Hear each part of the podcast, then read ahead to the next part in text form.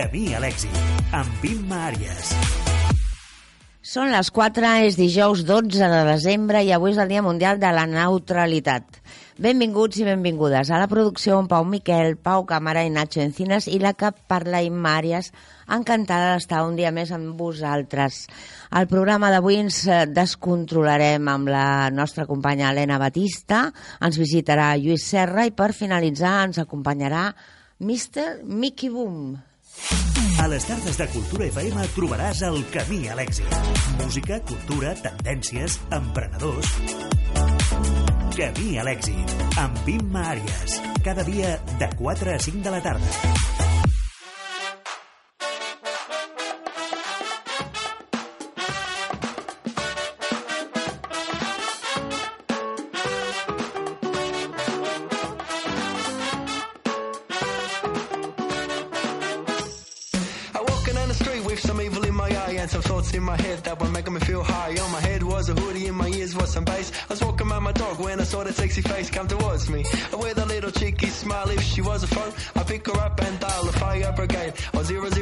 She stole me my tracks. I said, I'm hello, hello.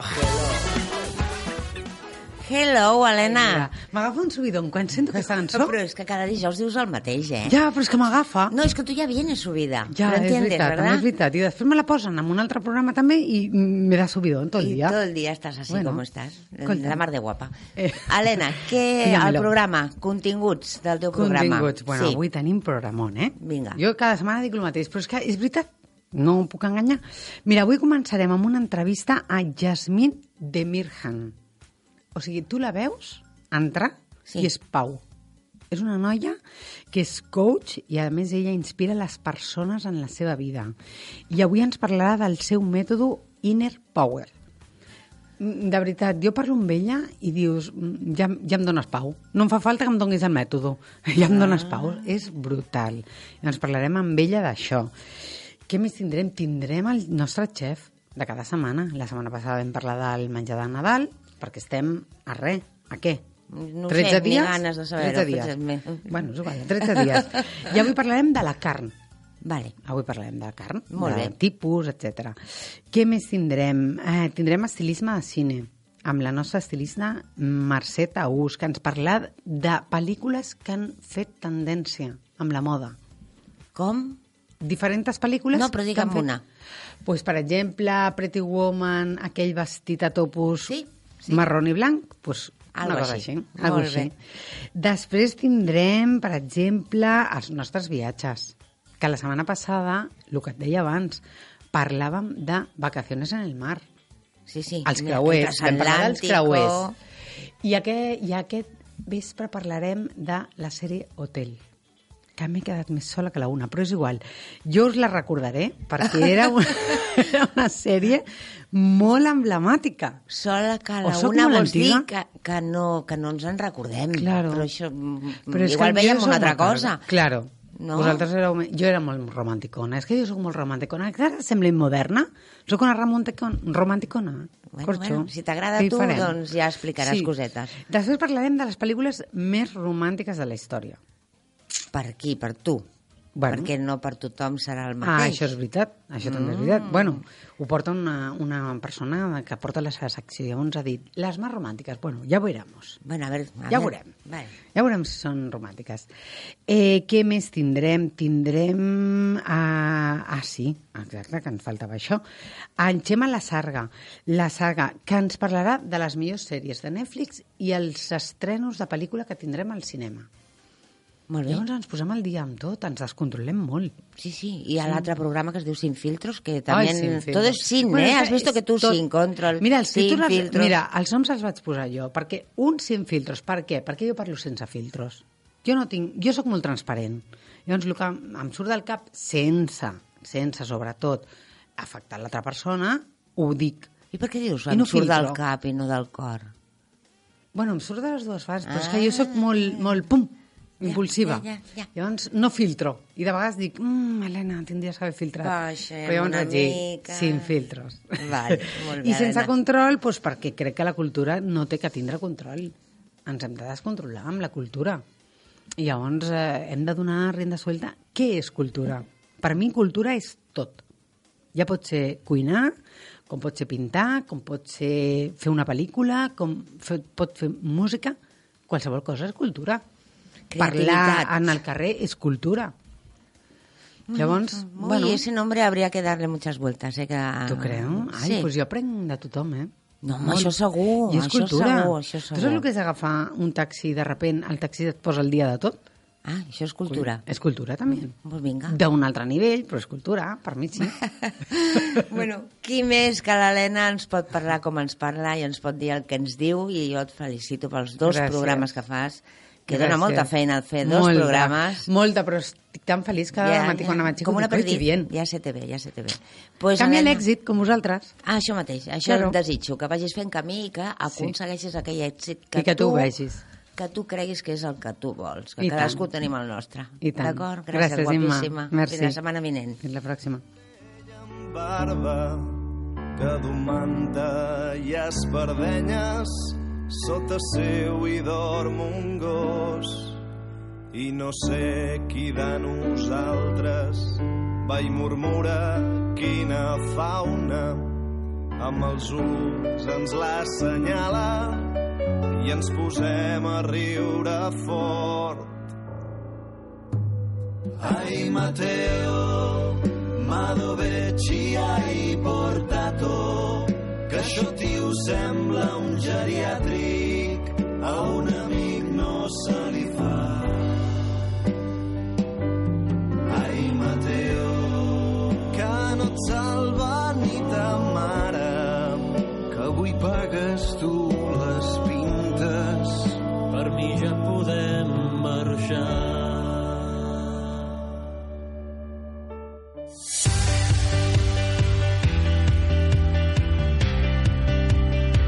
Música, cultura, tendències, emprenedors... Camí a l'èxit, amb Imma Àrias. Cada dia de 4 a 5 de la tarda. Lluís Serra, benvingut al programa. Moltes gràcies, un plaer. Uh, doncs per mi també ho és, perquè uh, tenim a Lluís Serra, que a part de ser moltes coses que ara us puc anar dient, realment penso que tenim una persona aquí molt interessant i molt profunda eh, i que ha après a viure a la vida. Jo és el- l'extracto que he hecho a nivell personal. Eh? Llavors, us dic, ell és CEO i fundador de One Step Ahead, eh, escriptor, conferenciant, estratega digital i professor i formador de noves tecnologies, màrqueting digital, comerç electrònic i xarxes socials. I a més a més ha escrit un llibre que es diu Històries d'un botiguer, de un botiguer, perquè és en castellà. Correcte, sí. I ara jo ja no vull parlar més. Ah, llavors, et toca parlar tu, que en saps molt i que, que parlis del que vulguis, d'això que he dit. Amb què et quedes? Bueno, doncs no, primer de tot, o sigui, agrair que m'hàgiu convidat al programa, és un, és un ple eh, de, doncs de, d'estar amb vosaltres.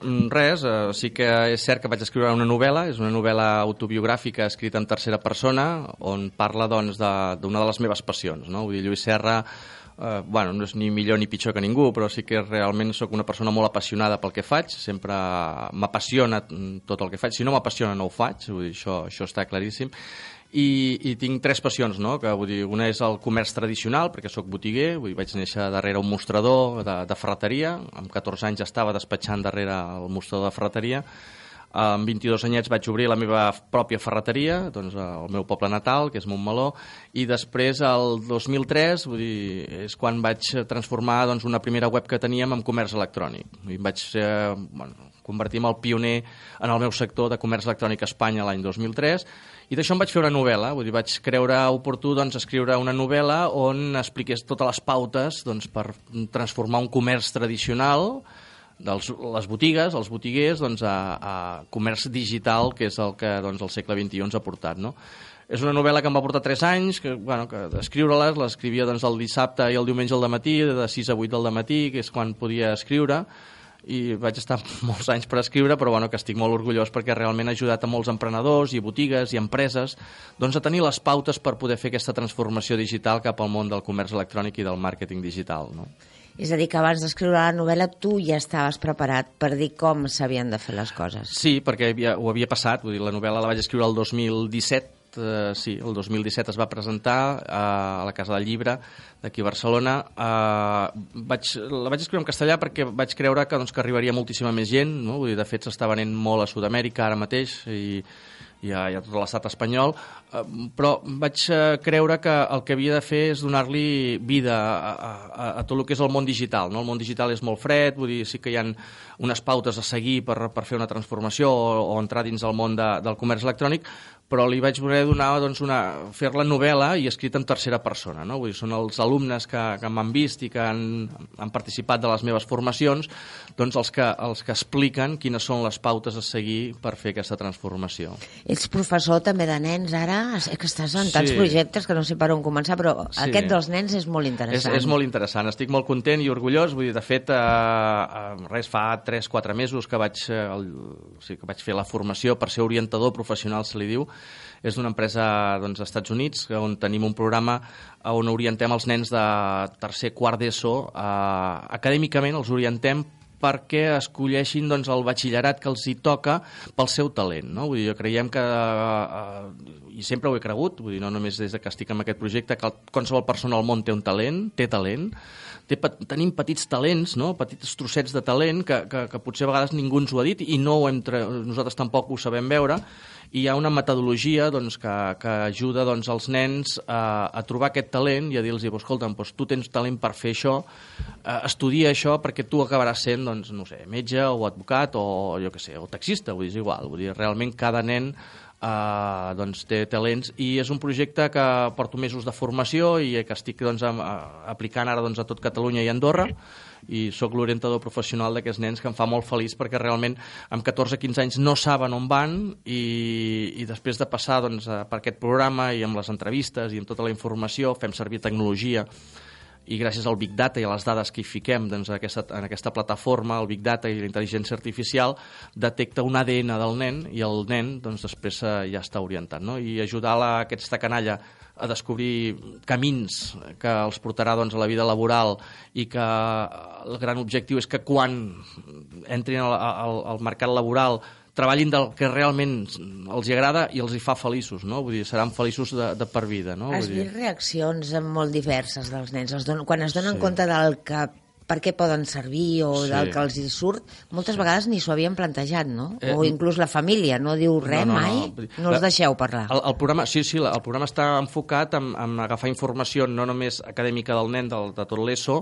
eh, sinó el nen, els pares, els amics, els tutors, vull tenim eh, informació dins de la plataforma de tots els camps o les branques del nen i això fa, doncs, eh, la, la, les dades, eh, el Big Data, doncs, eh, li dona... mm, Avui és dijous, no? Vull dir, el, ahir dimecres i dimarts vaig estar doncs, fent orientació eh, i entrevistes a, a una escola de Sant Boi, d'aquí a prop, Vull dir, eh, una nena se'n va posar a plorar, no? emocionada, doncs, de, de, de dir-li, escolta, és que tu vals per això, no? Vull dir, hòstia, tu has de fer això perquè és que tens talent per anar per aquest camí i, i, i, i clar, els seus pares li deien que no, ella no ho veia clar, però clar, que una persona, gràcies a les dades i a la informació que tenim, confirma que aquesta nena ha de ser, doncs, ha d'estudiar això per ser allò, vull dir, és que a mi em fa molta il·lusió, però és que eh, no, no m'ajuden, no? Vull dir, la, els pares doncs, no ho veuen o...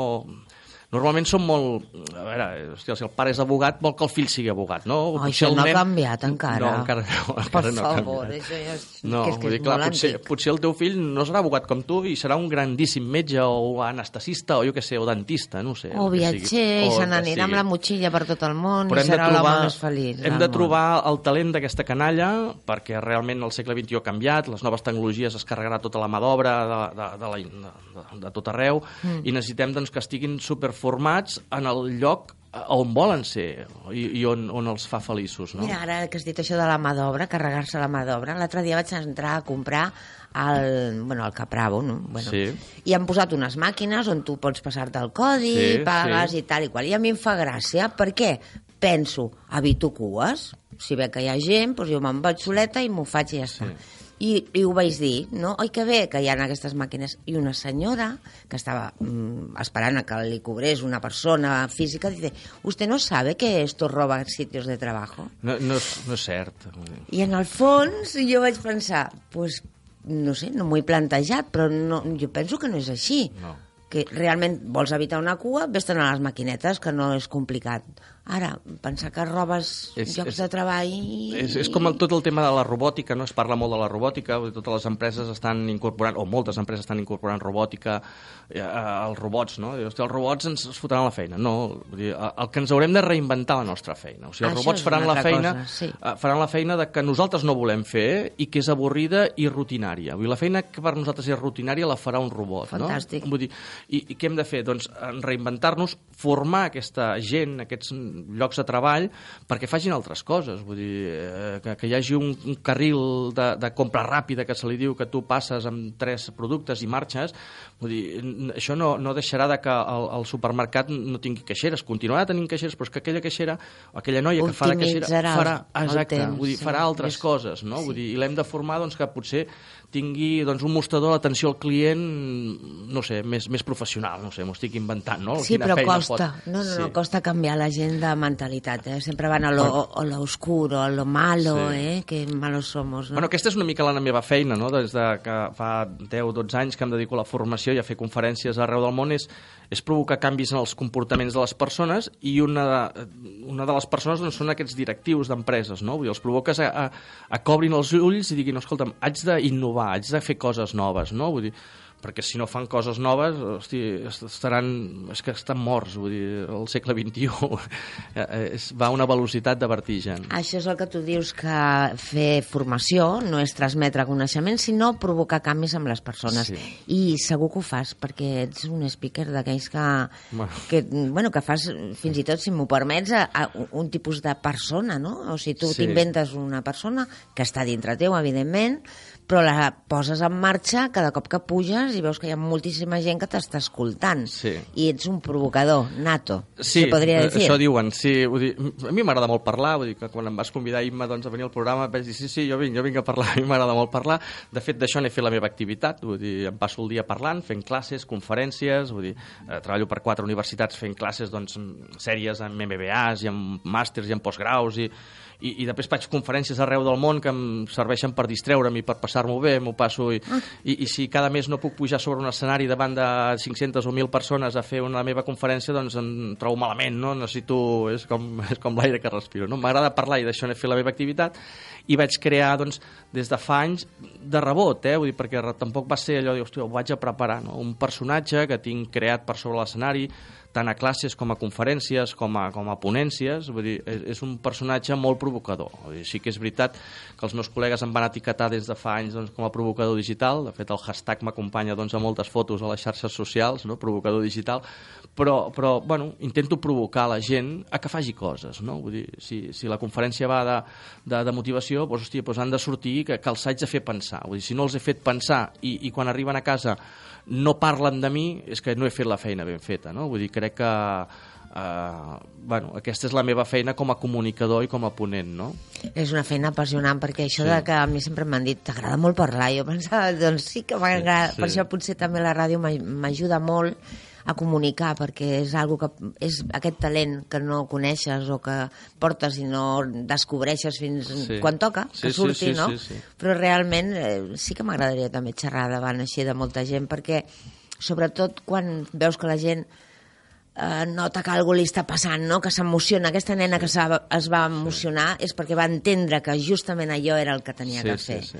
Llavors, provocar, emocionar, tot això està És, genial. és fer pensar i, refle i fer, fer pensar i reflexionar. O sigui, hem de, hem de fer hem de, hem de fer servir el cervell per, per, o sigui, realment és, és l'eina que tenim més potent del nostre cos, no? Vull dir, jo sempre he pensat hosti, que, que a la vida hi ha tres caixes, no? Vull dir, la personal, la familiar i la professional, no? Dic, hosti, quina és la més important? Aquesta és la pregunta que ens hem de fer, no? Vull dir, moltes vegades fas formació in company per pues, eh, treballar per grans empreses, no? Vull dir, de, de, de tot d'arreu del món, hosti, i, i veus directius que estan estressats, que hosti, estan agobiats, vull dir, a veure, hosti, si la feina és el més important per tu, t'estàs equivocant, no? Vull dir, perquè ostres, eh, estàs deixant la teva vida familiar i la teva vida personal, que jo crec que és la més important. La caixa personal és eh, quan tenim el cap bé, vull dir, quan estem uh, hosti, uh, dins del nostre món uh, uh, obres la ment doncs, i penses i penses i dius, hosti, això no hi havia pensat no? Vull dir, Moltes vegades, eh, jo faig un exercici, quan faig classe, doncs, eh, o sigui, que els metges diuen que la, la, el dia té 8, 24 hores. Sí.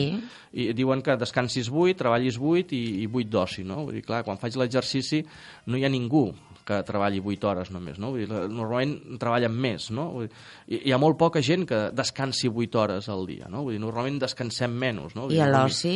I l'oci no hi ha ningú que, que es dediqui 8 hores Anava al seu dir, oci, no? Vull Perquè, dir, vamos, això és el que menys. i això ho vaig aprendre fa molts anys i, i això ho aplico. Vull dir, jo tinc els meus, les meves hores d'oci, que és quan realment el meu cap no està pensant en la feina, no està pensant doncs, en la meva formació, amb els meus alumnes, i, i, i em va molt bé perquè després ets molt més productiu a l'hora de treballar. No? A més, estàs en un paratge in- envidiable, Sí, diria bueno, jo, no? sí, sí. Que Andorra és un lloc que, que bueno, particular, personalment a mi m'atrau moltíssim, no? Però viure entre muntanyes, estar a la natura... Sí, Andorra sí, en un altre lloc, és igual, muntanya, jo... Sí. Eh, i fer oci és que no cal fer una No. carrera amb un meló, saps? No, de, no, de, no. amb un cotxe que t'encanti. No, no. És, hi ha altres coses que t'omplen molt més. El silenci, la creativitat que ve quan estàs en el silenci... El, el, jo he tornat a sentir el silenci, no? Vull dir que és una, una frase... Costa molt, Vull dir, tornar a sentir el silenci, dius, hosti, a veure, busco un soroll, no, no.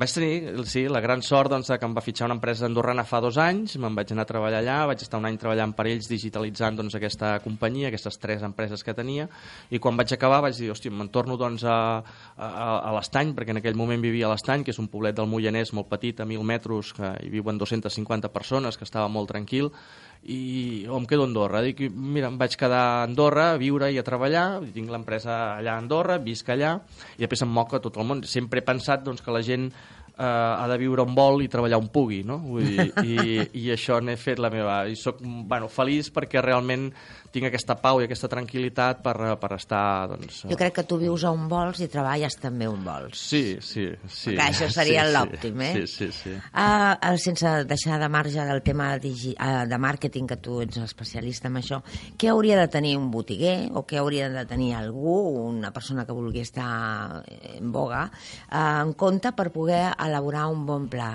de màrqueting? Eh, Són, són, quatre, són quatre punts importants. Uh, el, són quatre punts i n'hi ha un de molt important. Eh? que Aquest seria el, el, el, el primer punt, o sigui, està clar que hem de tenir un producte o un servei a vendre, no? Vull dir, sempre. Vull dir, I això normalment tothom ho té, no? Vull dir, tenim productes tangibles o tenim serveis o fins i tot tu com a persona ets un producte. Vull dir, jo crec que les persones som un producte, no? Vull dir, les xarxes socials ens serveixen doncs, com a mirall, eh, com a altaveu, no com a mirall, com a altaveu doncs, de, de, realment del que som. És, eh, que es faci ben fet o mal fet ja seria un altre, un altre debat, no? El, el, quan tenim el producte doncs, hem de preparar un pla, no? Vull dir, és el que diem, no? Vull dir, un pla amb uns objectius, no? I ens hem de marcar uns objectius doncs, a futur. I moltes vegades no ens preparem bé aquests objectius. Vull dir, ja no parlo de companyies, vull dir, quan preparen objectius de cara a l'any que ve, vull dir, que ho fan fatal, vull dir, perquè, no, més que tot perquè agafen les dades del passat, no? Vull dir, eh, hòstia, objectius 2020, i què vam facturar el 2019? X i ve un tio i s'inventa un tant per cent de creixement, no? S'ho inventa. ja està. I això són els objectius. Això no són objectius. Al món de les ventes són previsions, no? Vull dir, un objectiu no agafa mai una dada del passat i, i es projecta futur, no? Jo, jo d'aquí un any vull estar allà, no? Vull, jo vull fer això, vull vendre això... Bueno, doncs aquest business prepararia doncs, aquests objectius, aquest pla d'acció. No? El tercer necessitarem tecnologia. Vull dir, està clar que estem en el segle XXI, vull dir, i jo com a blogger també sóc blogger de, de Telefònica, de Movistar, de Madrid, d'un blog doncs, que, que, que llegeix moltíssima gent, i l'altre dia vaig escriure un article sobre la quarta revolució industrial. No? Vull dir, estem vivint aquesta quarta revolució industrial, abans parlàvem de la robòtica, doncs, intel·ligències artificials, big dates... Eh, Aquesta quarta revolució industrial està canviant la societat, la manera de, no només la manera de comprar, però la manera de comunicar-nos, la manera de, de parlar, la manera de... tot. De vull dir, tot, de tot. la primera ja va canviar la societat, no? Vull dir, va arribar el ferrocarril després d'aquella primera revolució industrial, no? Vull dir, aquesta quarta ho està canviant tot, o sigui, ens hem d'adaptar. I fixeu-vos que a, a les quatre eh, revolucions industrials la tecnologia ha sigut la que ha fet canviar, no? Vull dir, vull dir doncs en aquesta també. I per això quan fem un procés necessitem el producte, necessitem un business plan, necessitem tecnologia. Quina s'hauria d'escollir, eh? Vull dir, però aquests tres punts són importants, però el més important és el quart per mi, que és preparar una estratègia. eh? una estratègia de captació cap a aquest client. Moltes vegades no coneixem el nostre client, no sabem qui és el nostre client. No? Dius, hosti, eh, tothom em pot comprar. No, no tothom. Tu tens un target de client i t'has de focalitzar en aquest i has de parlar el seu idioma i no parlem el seu idioma, parlem com sempre, bueno, com sempre hem fet, no? hem cridat i hem, eh, todo un euro, todo un euro, todo un euro, i no, ja no és todo un euro, no? Vull dir, ara has de personalitzar el missatge, has d'entendre aquesta persona, t'has de, eh, fins i tot has de vestir com ella, no? Vull dir, jo quan faig formació a directius, vull dir, vaig en traje i corbata, però quan faig formació a nens de 14 o 15 anys, vaig amb aquests pantalons que, que jo els dic cagats, no? Que, Que se- pengen, ensenyo, sí. sí, que ensenyo els calçotets, vull dir, hòstia, t'adapta el- adaptes el teu vestuari al públic que tens, no? Vull dir, clar, si Imagina't va- vas... si tens... O sigui, dones valor a les petites Oh, clar, coses, vull que dir, són molt sí. grans al final, oi? O sigui, jo, jo sempre, eh, sempre dic que lo important no sóc jo. Vull dir, eh, jo acabo les meves conferències, m'és igual si hi han 10 persones com 1.000. L'altre dia a Madrid eren 800. Vull dir, sempre acabo demanant tres coses, no? Vull dir, un els hi dic doncs, que no s'adormin mai sense un somni, ni s'aixequin sense un motiu per aconseguir-lo. El segon els hi demano, si us plau, que no m'aplaudeixin, i clar, tothom es queda i hòstia, una conferència, o 500 o 1.000 persones, dic, no, no, no, no, no, no té sentit eh, que m'aplaudiu. O sigui, hauria de ser al revés, jo us hauria d'aplaudir a vosaltres perquè em deixeu fer una cosa que m'apassiona, que és la de parlar, i, i gràcies a vosaltres ho puc fer. O sigui, jo us haig d'aplaudir a vosaltres, no? Vull dir, hem de donar valor a les persones. O sigui, i, i, i el nostre client, ara torno al client, no? Vull dir, li hem de donar valor. Ja no som, el màrqueting abans era jo, jo, jo. Ara no, ets tu, tu, tu. O sigui, és, és el client lo important, no? I li hem de donar valor, i l'hem de conèixer, i l'hem de, de tractar... Ja el tracto bé, no? Eh, Tota la vida s'ha dit, trata al cliente como te gustaría que te trataran a ti. I això és un error. I trata al cliente como le gustaría que le trataran a él. Perquè no eres, ell no eres tu. Ah, clar, no dir, és tu. Hòstia, a És mi que m'agrada és que em tractin d'una manera, però potser al meu client li agrada que el tractin d'una altra manera. No? Vull dir, Per suposat. el client és l'important. Els meus oients, espectadors, alumnes, són l'important. Sense ells jo no tinc sentit. Vull dir, per molt bé que faci la feina, o malament, és igual. Vull dir, sense ells no tenim sentit, no? Sense els nostres oients, la nostra feina d'avui, vull dir, No la teva sentit. IMA no té sentit, són No. ells, no? Vull dir, i, i, i, i fots de puta mare, eh? Vull dir, ho fas molt bé. Millor. Però, però, Gràcies. però sense, si no tinguéssim a ells no, no tindria sentit no parlar, tindria no? Vull dir, és, doncs, eh, eh, clar, donar aquesta importància a les persones per mi és molt important. I aquesta és la segona cosa que els demano, ara tornant a les conferències, i la tercera és, sempre els dic que no deixin de ser feliços, no? Vull dir, que això crec que és la més Jo ho dic important. moltes vegades a- al finalitzar el programa, també. No us oblideu de ser feliços. Sempre, sí, sí. Acostum... Encara que la felicitat, també, si entrem aquí a preguntar, i, bueno, i la felicitat què és exactament? Perquè hi ha gent que es torna boja buscant-la. Sí. I dius, però què estàs buscant? Si és algo que tens tu a dintre teu, que només has de... Uh, treure-la fora. És Jo- a dir, jo- per mi la- és com la- un botonet, no? Eh, Tinc, tinc una conferència que es titula El món necessita persones com tu. Vull dir, és una conferència que va enfocada a les persones, des de motivació, de lideratge i de, i, de, uh, i els hi faig la pregunta, no? I què és la felicitat per tu? No? I clar, molta, moltes persones no saben... eh. Després és quan els envio al banc, dic, neus en el banc, i al banc, clar, tothom es pensa al banc de, de, de, dels calés, dic, no, al banc de la plaça, pensar que collons és la felicitat. Per mi, Imma, la felicitat és donar-li contingut a la vida, no? Vull dir, el- cadascú que li doni el contingut que vulgui i, Sí, i, sí. i, i, i quan li dones el teu contingut, vull dir, hòstia, això és la felicitat, no? Avui m'ha arribat una frase que deia la vida no té sentit, el sentit li dones tu. Exacte, I doncs és el mateix. Sí, sí, si li sí, busques sí, un sí, sentit sí. a la vida, què fem aquí, qui sóc Sí, jo, sí, què sí. no sóc, Sí, al sí. final et- és que t'avorres de tanto preguntarte, no?, i buscar. I tant. Llavors, quan arribes a aquest silenci que et permet deixar-te anar i saber que la vida li has de donar tu el I sentit tant. i la felicitat està dintre teu. És que només cal que tu proposis això.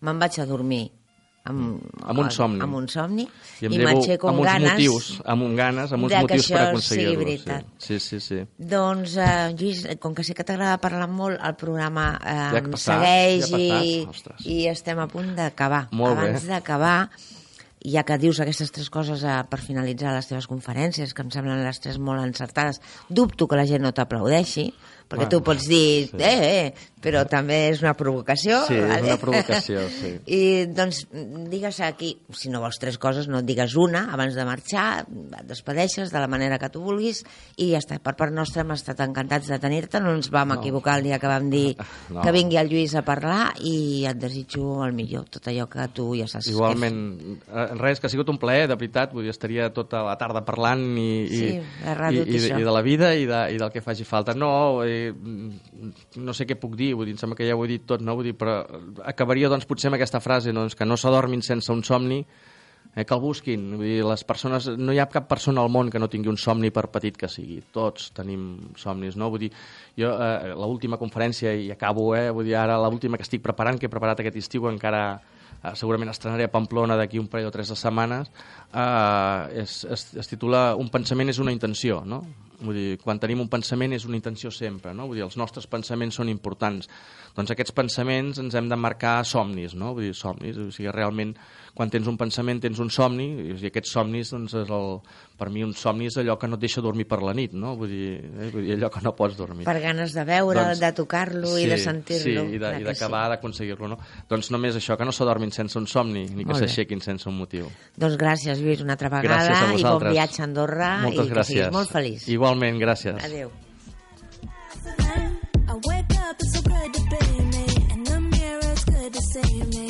I don't check for these other bitches. Can ask God, cause that's my witness. You just don't have a clue who to be. Look in your eyes, I see the envy. I don't check for these other bitches. Can ask God, cause that's my witness.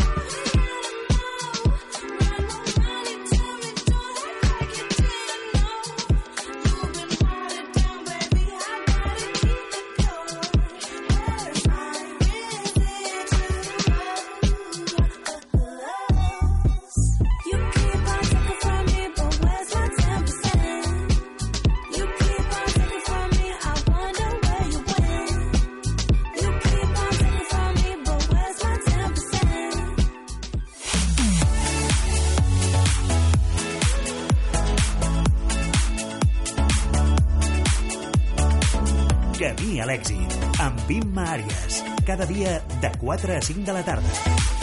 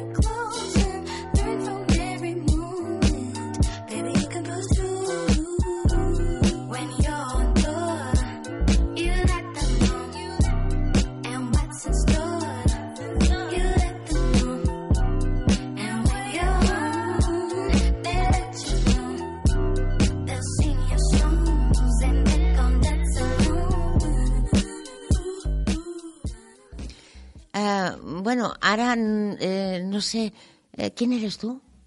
Eh, ¿Qué haces aquí? o- o- ¿Por dónde has entrado? eh, eh, bueno, estamos, eh, estamos esperando para que... Para que nos entreviste Pablo Motos. Ah, Sí. ah, ah. Pues creo que no es el lugar donde él hace entrevistas. ¿Cómo? Per- No, es que estamos, perdón, estamos convocados en, en, en Antena 3, en el hormiguero.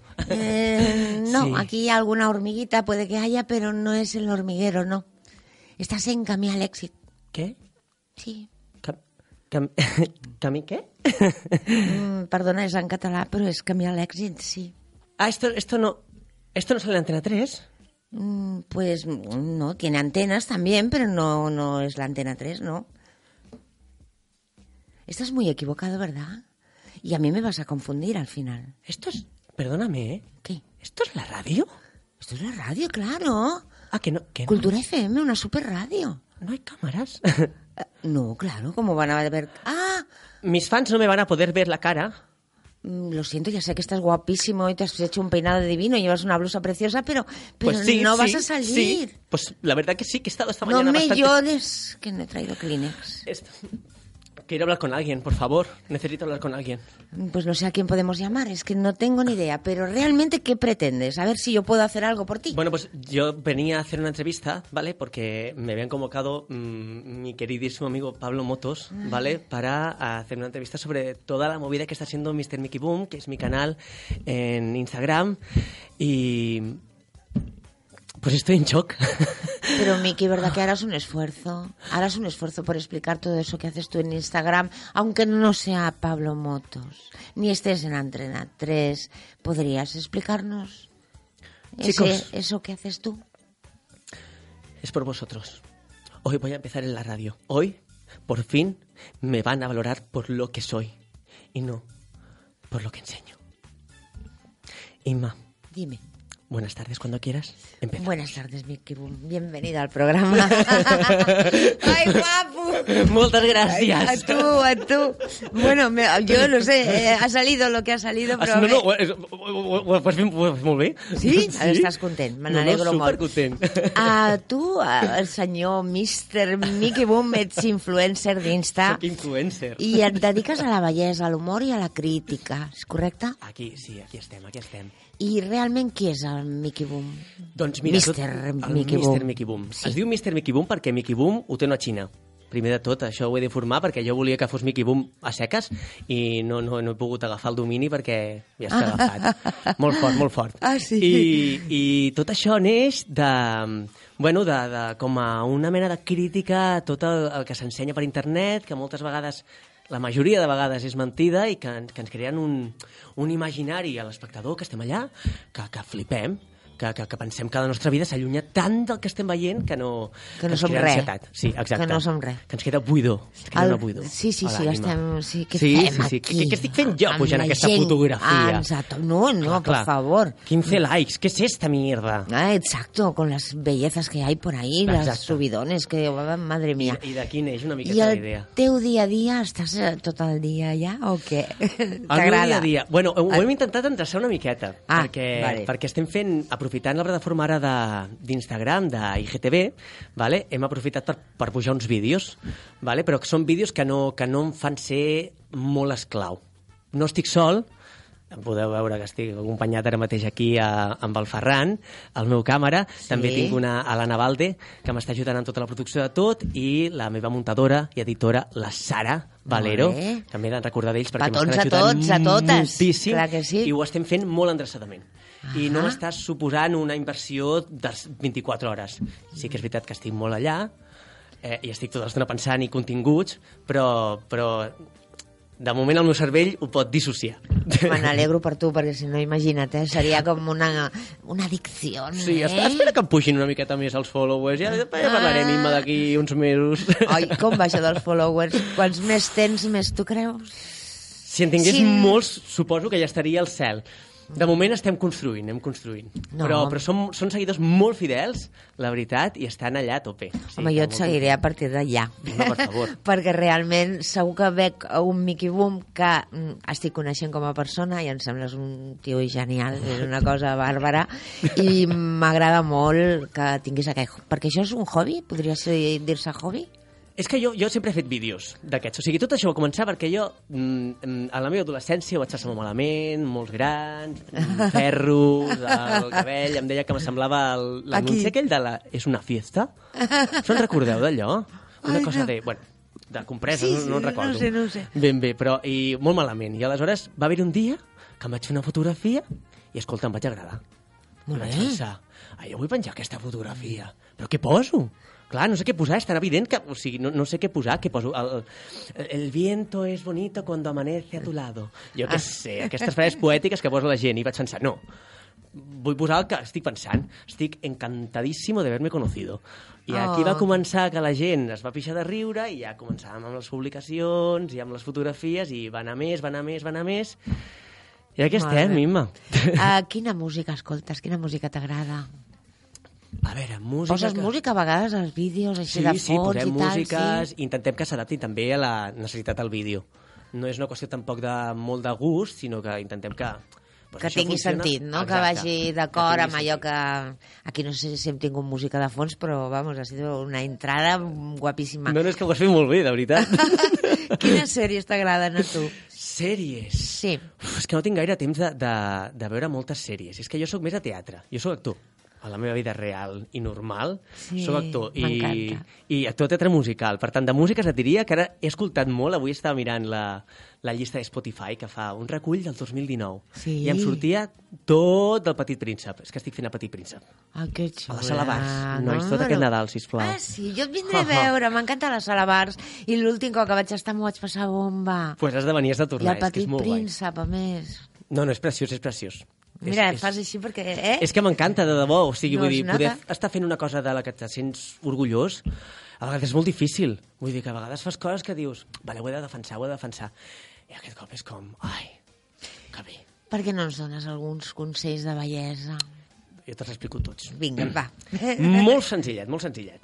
Mm, la parte més bàsica, vale? Sí. si volem tenir una pell, volem estar superbé, Sí, sí, sí. està a l'alimentació. Tot el que puguem fer a nivell de, de menjar i de canviar la nostra rutina eh, alimentícia ens ajudarà, a reflectirà després a la nostra pell. Pensa que l'alimentació més o menys és un 70% del que després es reflecteix fora. I el 30% és el que podem fer, o el marge que tenim de maniobra nosaltres a nivell de cremes, cosmètics i tot per això. fora, però sobretot la part de dins. La eh? part de dins, sí. I alguna altra coseta més? Alguna altra coseta? Però ja és molt el que has dit, eh? perquè molta gent pensa que posant-se quilos de crema abans d'anar a dormir s'aixecarà amb la pell més tibada, Mm, mm. més bonica, més No. no. sé què. Però resulta que és molt més important què sopes abans d'anar a dormir que no pas que et poses a la cara. Sí, totalment, totalment. Doncs- I una bona neteja. Ah, Això ho he de sí? dir. Sí, netegem molt bé la cara. Molt, molt bé. Bueno, la part que vulgueu Bueno, no cuidar. cal que fem un escòtex, això Però no, hi ha, eh? hi, ha, Però... hi ha unes espongetes que Sí, es diuen sí. esponja konjac, que és natural, Sí. que, que és super poc agressiva per la pell i que ens va molt bé per eliminar pells mortes i... De debò, Bueno, és- quan te és- vas conèixer, després de dir tot el que has dit que de jove et veies amb ferros, amb granites i cosites, ara te- realment ets jove però tens una pell perfecta, meravellosa i... Oh, Serà que... Oh! vale, a menjar. A menjar, menjar, menjar saludable, sí. Bueno, cada dimarts penges un vídeo del teu perfil a Instagram Exacte. i eh, sempre tens una temàtica, no? Anem fent. Estem, ara, ara, de moment, està, el personatge està boig Ah. perquè vol aconseguir followers, vol aconseguir followers, i ell un dia va tenir un somni, va parlar amb Déu i li va dir que era l'escollit, el Miqui Sias, i que havia, que havia de, de repoblar, no, però... Bueno, de més fer o un menys món nou, no? Exacte. Sí, i- expandir la seva filosofia de vida pel món. Molt bé. I en Mes- aquestes està. Messias, Miqui Messias, I o consells. saber. Sí, sí. Pues molt bé, pues, a, als dimarts tothom estarem atents. Per favor, a les nou. I no ho deixis anar, no ho deixis anar. I sobretot al bars, anem a veure el Petit Príncep, perquè És que és segur preciós. No, que... no perquè sigui jo, eh? Perquè és el primer que estem. No, és no. que és una obra preciosa. El llibre Tu és ets preciós, preciós, el personatge és preciós i el que fas a Instagram també és preciós. O sigui que viva la preciosidad. Emma, no me voy a ir. Lo siento, pero te tendrás Tinc un que... tinc un regalet per tu, tinc un regalet per tu. ¿Un regalet por mí? ¿Qué me cuentas? Mare meva, què m'has portat? He portat un... Mira, Això, Això per és menjar una o per- mascarilla natural Ah. tonificante para un aspecto sano. Ai, por favor, más una guapa. mascarilla perquè no sigui un tractament que t'hagi d'estar, de fer, ser, fer... Ai, perdona, ser molt esclava. Però això crec que t'anirà molt bé. Molt bé, cariño. Certificado Pues, Ecocer, todo Orgánico, jo que sé què més. T'ho agraeixo moltíssim, m'ho he passat vosaltres. bomba, eh? Realment, m'ho he passat molt bé. Gràcies per estar aquí amb nosaltres, Miqui Boom, i que tinguis aquesta habilitat de passar d'un lloc a un altre com aquell que no fa res i, en canvi, siguis tan, tan profund i tan bona persona. Moltes gràcies. Gràcies a tu per Ens estar veiem aquí. d'aquí poquet perquè tornaré. Molt bé, així m'agrada. Que tornis. Quiero llegar joven a viejo. Quiero mil gatos y mil perros. Quemar el miedo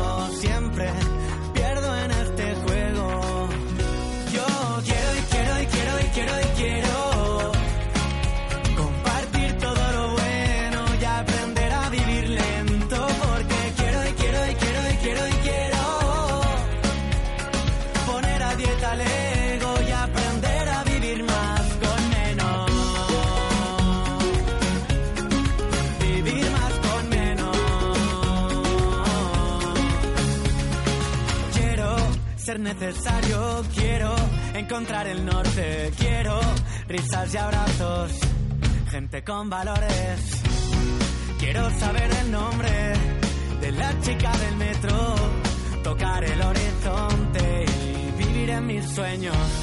Mil besos como sueldo, quemar el fuego. Quiero llegar joven a viejo. Yo quiero y quiero y quiero y quiero y quiero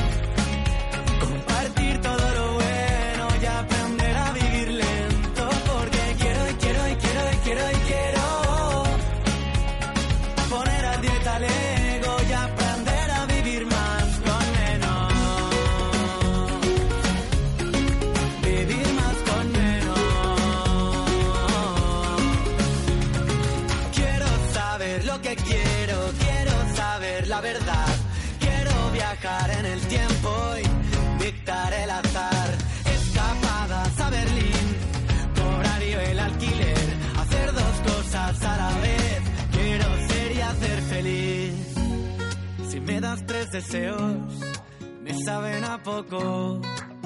Wow, wow. Yo quiero y quiero y quiero y quiero y quiero compartir todo lo bueno. Quiero, quiero, quiero, quiero entrar en Cultura FM. I Màries, Hola, Nacho Encinas. com estàs? T'has colat, eh? M'he colat, sí. Feia Ai, molts que dies que no venia per aquí i m'he colat. Pues m'encanta que et colis, ja saps que per mi estaries cada dia al meu costat.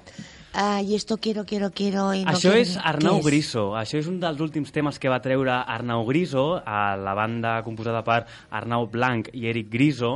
Van treure aquest single i estan fent molta promo a Instagram de, de, de les dates que tenen, de, concert, de concerts i tal, i, i posen molt fotos que s'han fet com a campanya promocional d'aquest single, per així dir-ho.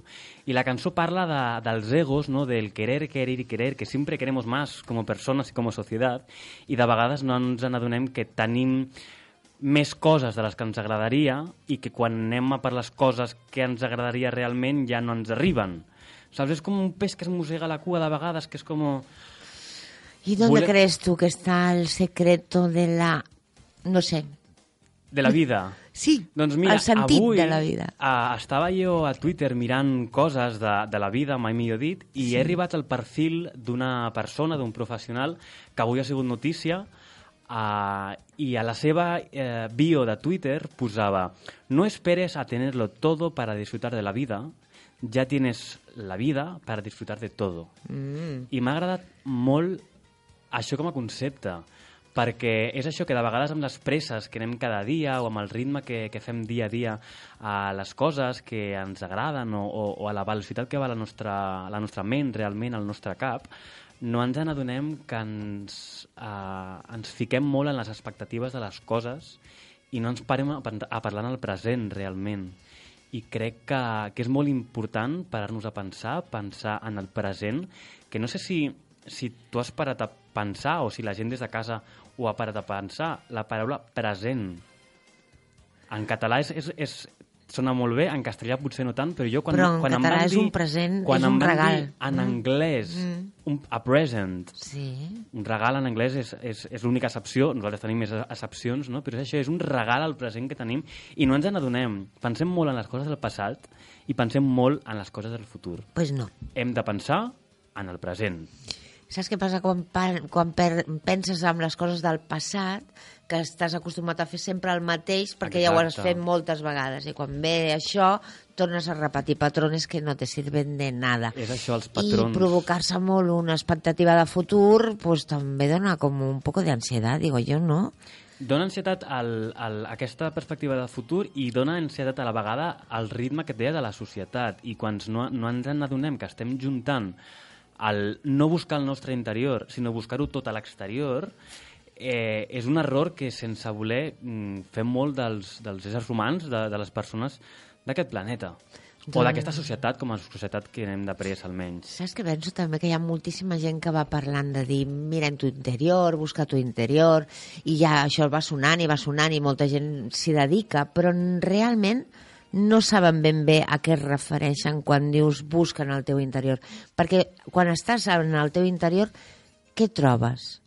Jo penso que justament no trobes res. Jo crec que quan comences a fer aquest viatge interior de trobar l'interior, Sí, trobes silenci. desordre, Sí? trobes pors, trobes uh, falta d'autoestima, no? i crec que de vegades l'error que, que, que fa la majoria de persones, i m'incloc, eh? um, que realment creiem que som incapaços de, de continuar o d'anar a un creixement personal perquè el que hem trobat és això. I com ja hem trobat aquest desordre, aquestes pors, aquestes coses, creiem que és, és la nostra manera de ser i és impossible de canviar. I no, hem de ser conscients que sí, que si pensem en el present, si, si ens cuidem, si meditem o fem ioga, cadascú que es cuidi com vulgui, no? El que deia abans el Mr. Mickey Boom, si canviem la nostra alimentació, Sí, o sigui, el que trobem, el que trobem sí. fora és el, com el 30% que hi ha de les cremes, ell, no? Realment, la, la, les cremes o, o el que sigui de, de fora, de, de, la, de la ciència o, o de les coses que siguin, són un petit percentatge que ens ajuden a millorar una part, però tot està al nostre cap per poder canviar hàbits i per poder canviar maneres d'entendre i de viure les coses. Doncs sí, i estem aquí cada dia intentant-ho, eh? Bueno, Sí, intentant-ho no, posem la intenció, però a més a més ho fem, Exacte. perquè és un treball diari d'estar tot el rato al present, de no anar-te'n ni allà, ni aquí, ni a... No, d'estar aquí en aquest moment. I ara què estàs fent tu? Gaudint del teu present. I quin és el teu present? La ràdio. La ràdio. Exacte. I un micro, i tenir-me a mi davant, en aquests moments és el que et toca, però, Sí. però és un present increïble. Llavors, per què hem d'anar a un altre lloc si el que ens toca viure ara és això? Una Exacte. mica aviam si, si uh, no sé, jo crec que falta la frase màgica perquè la gent acabi entenent què significa vivir el presente, qué significa ser esencia, qué significa que no somos el cuerpo, mm, ni somos la mente. Vull dir, D'això dur- parlem parles gairebé cada dia aquí al Sí, Camí a l'èxit, no? Per això van, ve sí. gent a explicar-nos una, una mica des, des del seu punt de vista com entén la vida, com entén la manera de cuidar-se i de, i de tractar-se a cada, cada mateix, cada un mateix, però una altra cosa que se'ns oblida és ser nosaltres mateixos. Això que deia de les desconnexions i del mirar a, a fora, eh, nosaltres podem atreure i atraure coses meravelloses Sí. i no som conscients d'aquesta realitat. No. I nosaltres som meravellosos. El que passa que ningú ens ho diu i no ens en recordem. Llavors, eh, és això, mirar cap endins, valorar-nos a, mateix, a nosaltres mateixos, ser honestos, ser una mica humils també, no cal posar l'ego pel mig, No, no. però, però ser reals amb, amb nosaltres mateixos, afrontar les nostres pors també és important. Que hi hagin pors és bo, perquè ens ajuda, ens ajuda a millorar i ens ajuda a, a créixer personalment, no? Però ens hem de- ens hem d'atrevir. No ens atrevim a, a dir les coses, a, a dir No, el que no, pensem, riesgo, a hay fer les que coses. correr riesgos y hay que... Sí, sí, per saltar les pors justament és, has de saltar. Exacte. I saltar sempre és un risc. I llavors, per anar d'una muntanya a una altra o d'una cima a altra, pues, el salt a vegades fa molta por perquè només veus mm, cap avall Sí. molt, molt profund, però realment arribes a l'altre costat i, i ets un altre. Mm.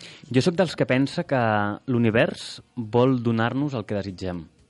Només hem de deixar fluir, hem d'entendre uh, el que estem vivint i acceptar el present, uh, el present o, acceptar el, el que tenim, no? per, per començar a combatre moltes coses. De vegades eh, etiquetem moltes coses nostres, no? o de la societat inclús, Sí, i crec que les sí. etiquetes són molt bones per entendre on estem i on volem anar. No per jutjar, no? sinó per entendre una mica què és el que podem fer amb el que tenim. Doncs això que has dit és preciós, això de l'univers. És que és real. I, i, I és real, és la manera de, de funcionar. Però, bueno, ja saps que costa Ens moltes costa, vegades, sí. però també hi ha persones que ens ajuden a donar-nos a compte. Oh, i tant. I converses com aquesta, doncs esperem, sempre esperem que algú l'escolti, algú faci un petit clic i digui ai, ara ja he entès què vol dir tot això, què significa, què és la felicitat, què és estar vivint el present. És un regal. I de vegades, per ser feliç, Mm. hem d'entendre que no sabem res. No, no, és que no sabem res. I això m'encanta a mi, eh? Amb- amb jo això- solo sé que no sé nada. Amb això tanco la meva intervenció Pues visca la teva intervenció. i ja potser la setmana que veu, després de Nadal, si sabem tornarà a alguna aparèixer. perquè de moment no sabem res. Exacte. Vinga. Gràcies, Imma. A tu, Nacho. I fly like paper, get high like planes. If you catch me at the border,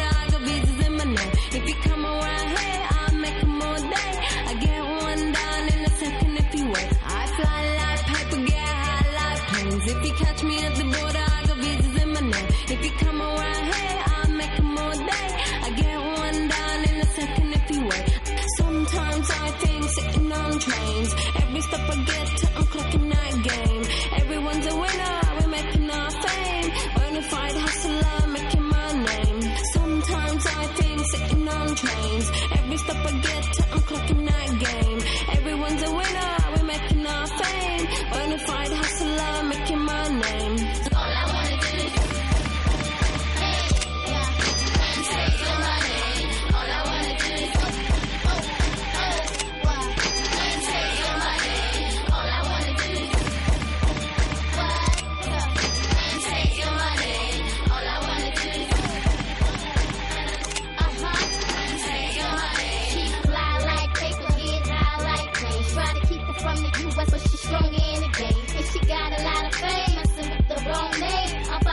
footsteps from the hood to the music game. My city on fire, ain't no need to put it out. And about to set it up, cause I got power in my mouth. I ara connectem amb el Servei Català de Trànsit. Eduard Sánchez, bona tarda.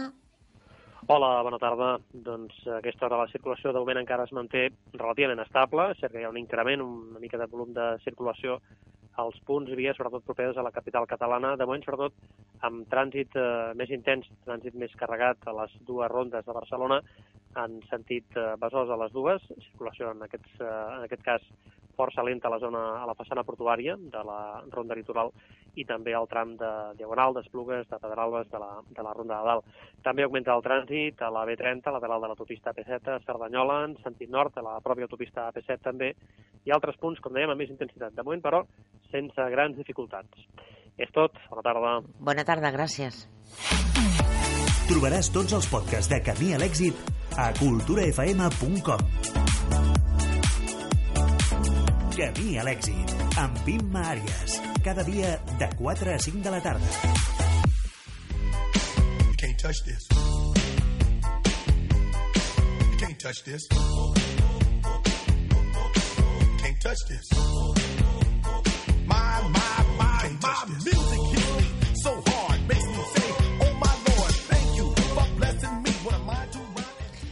I a 3 minutets de les 5 de la tarda passem a repassar mm, per acabar el programa d'avui alguns dels plans que podem eh, fer durant aquests dies per trobar aquell camí que ens porti a l'èxit. La dotzena edició del Festivalet obrirà les portes aquest cap de setmana. La Fira d'Artesans i Dissenyadors Independents de Barcelona permet al client comprar regals originals als creadors d'una manera directa i personal.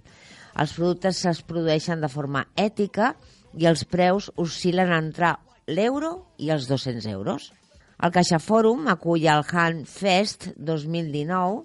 Aquest any el festival es caracteritza per la participació de grups que versionaran cançons de K-pop, un dels gèneres musicals més populars d'aquesta dècada. El diumenge 15 de desembre, a les 7 de la tarda, al pati anglès del Caixa Fòrum. Avui, de 13 del migdia a 21 del vespre, a l'Escola Superior de Disseny tindrem la Xapa Disseny, activitats per tota la família i Street Food, un festival de disseny amb el qual l'es- l'escola celebrarà el seu 30è aniversari.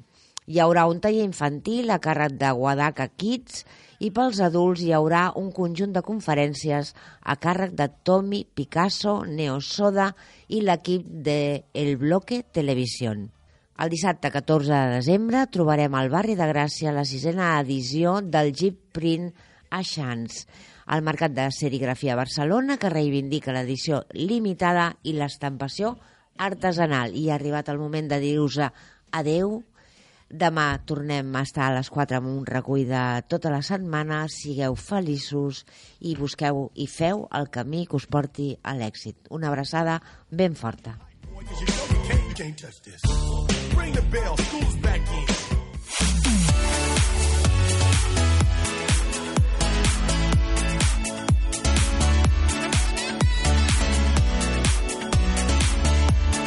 Camí a l'èxit, amb Imma Àries.